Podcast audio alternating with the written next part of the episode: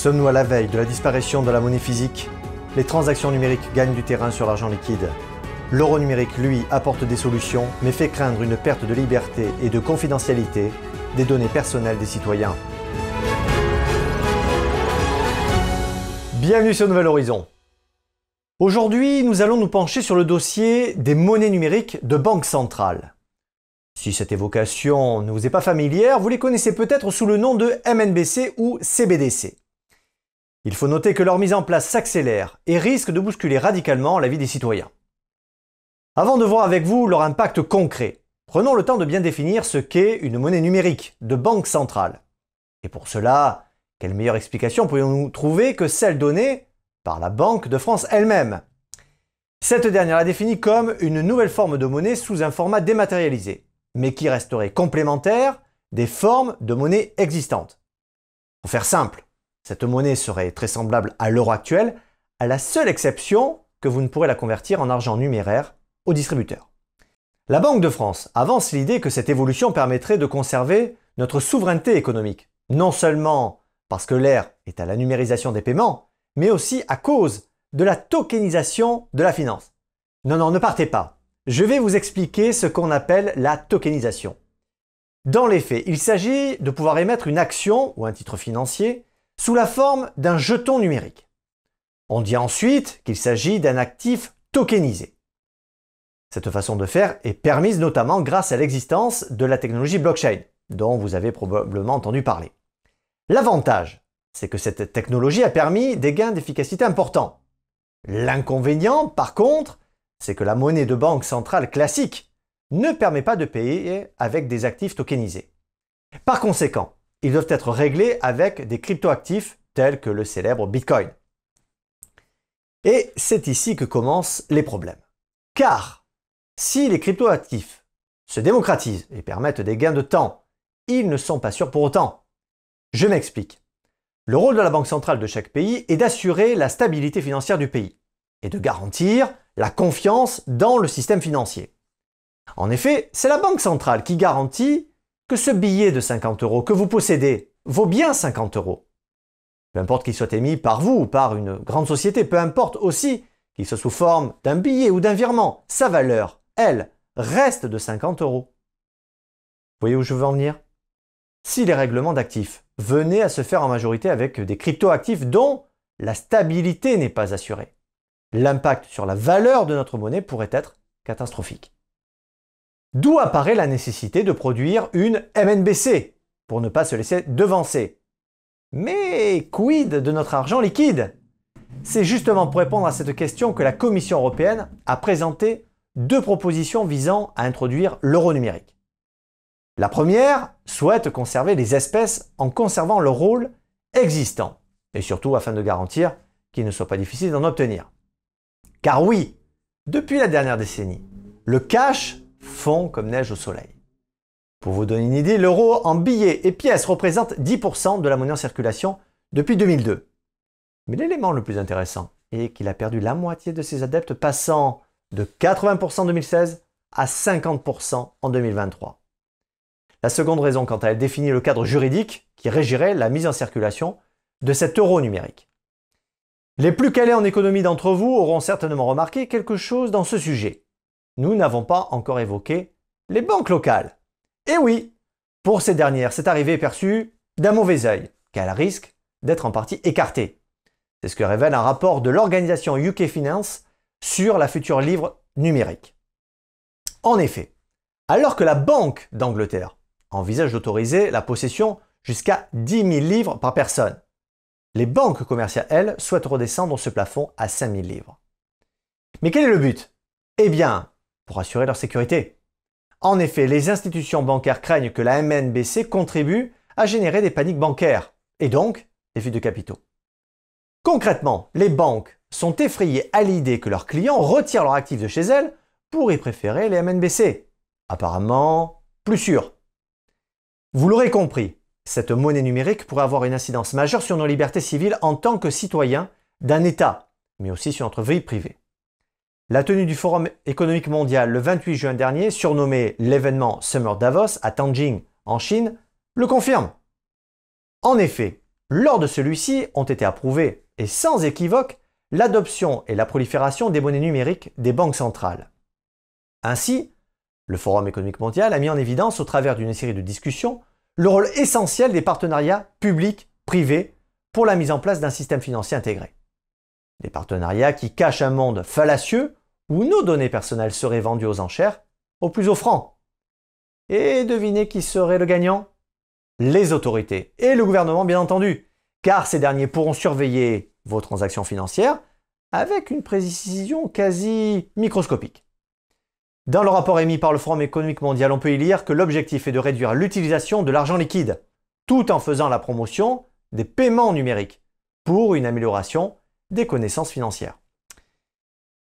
Tout cela, bien sûr, selon le rapport, afin de stimuler la croissance économique et d'accroître l'efficacité, mais aussi en conciliant les préoccupations en matière de protection de la vie privée. Toutefois, ce rapport ne précise pas exactement comment cet équilibre sera assuré. Une échéance qui arrive bientôt, comme l'a confirmé l'économiste et professeur Esward Prasad de l'Université de Cornwall lors d'une conférence récente sur ce sujet. Ce qui est sûr, c'est que les paiements numériques ont déjà pris leur envol, et cela grâce aux smartphones, aux sites sécurisés et aux innovations technologiques. De plus, la crise sanitaire a aussi joué un rôle majeur dans cette mutation en poussant les gens à privilégier les solutions sans contact. L'économiste a attiré l'attention de son auditoire en déclarant Nous sommes à la veille de la disparition de la monnaie physique, soulignant ainsi la gravité de la situation. Un autre élément marquant est le caractère programmable. Oui, cet argent pourra avoir une date de péremption. Cette restriction sera imposée en fonction des critères étatiques. Il sera potentiellement possible de favoriser certains achats tout en interdisant d'autres. Pour le conférencier Prasad, ces biens interdits par les autorités pourraient être par exemple l'achat d'armes et de munitions, de la drogue, des services ou produits liés à la pornographie. Ou bien être le contraire, c'est-à-dire orienter par exemple telle ou telle politique économique et sociale par le biais de cette monnaie numérique. L'économiste a déclaré toutefois que cela pourrait réellement affecter l'intégrité de la monnaie centrale et l'intégrité et l'indépendance des banques centrales.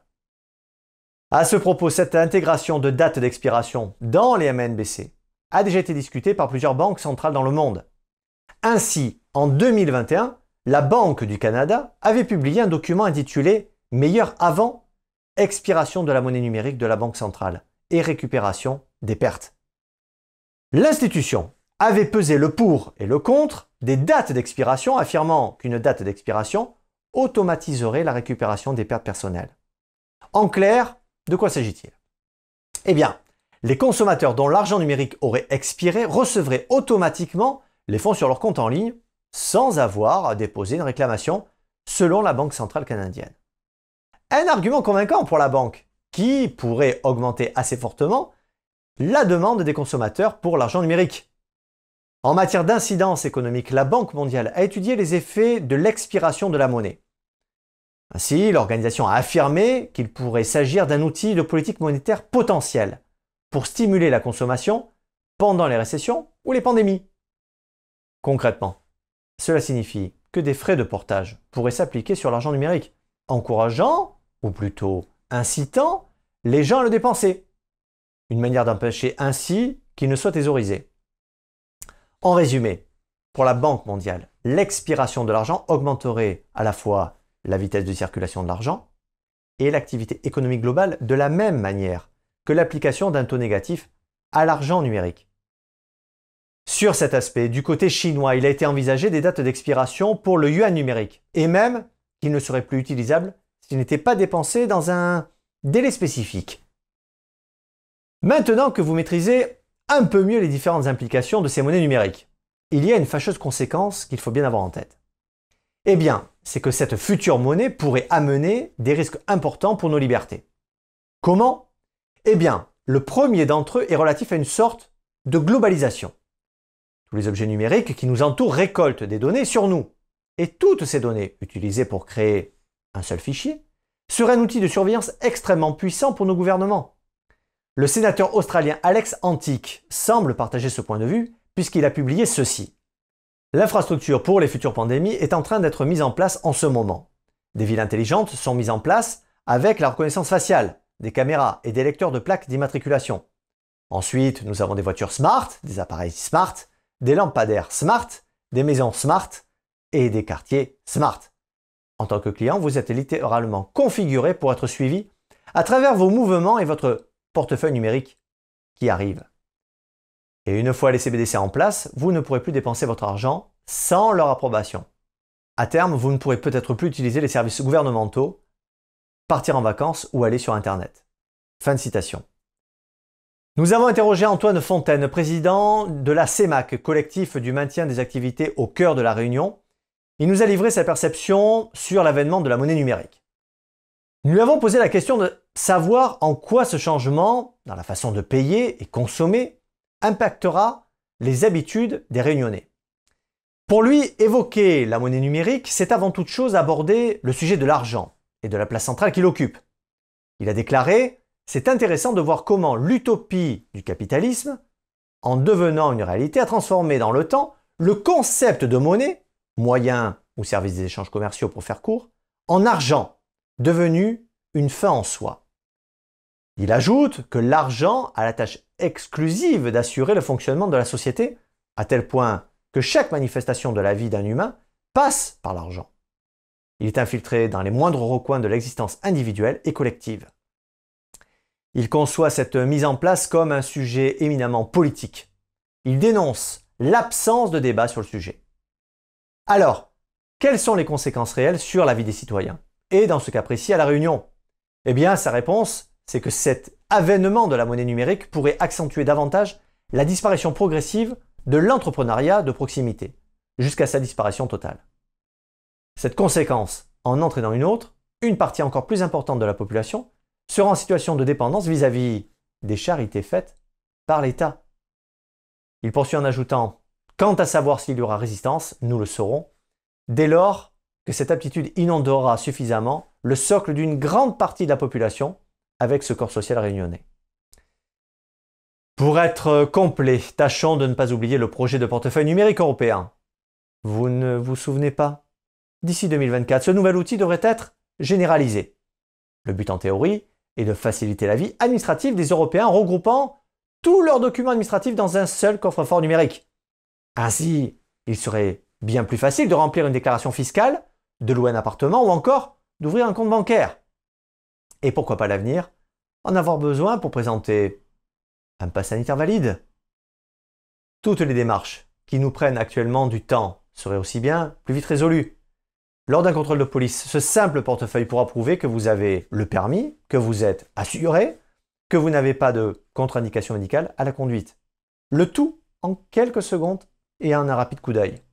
Ainsi, ce portefeuille numérique complétera avec l'euro numérique les innovations en 2024. Mais ces deux outils, malgré les intérêts qu'ils présentent, dévoilent quand même des arêtes tranchantes, notamment en ce qui concerne l'utilisation qui sera faite des données ainsi obtenues. C'est pour cette raison que la CNIL elle-même appelle à ouvrir un débat démocratique sur ce sujet. D'ailleurs, cette évolution n'est pas sans susciter des craintes. Mais rassurez-vous, pour connaître les inquiétudes des citoyens, la Banque Centrale Européenne a effectué une consultation publique sur l'euro numérique.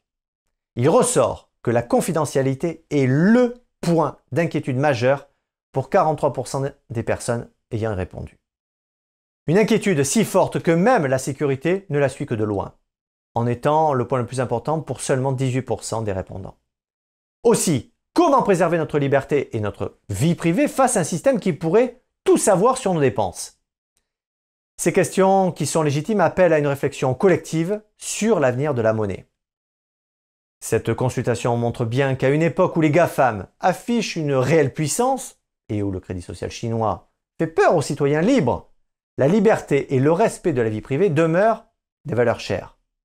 Alors, doit-on prendre le risque de les échanger contre une vie administrative plus facile? À vous de nous le dire dans les commentaires. Merci d'avoir suivi Nouvel Horizon, prenez soin les uns des autres et restez libres.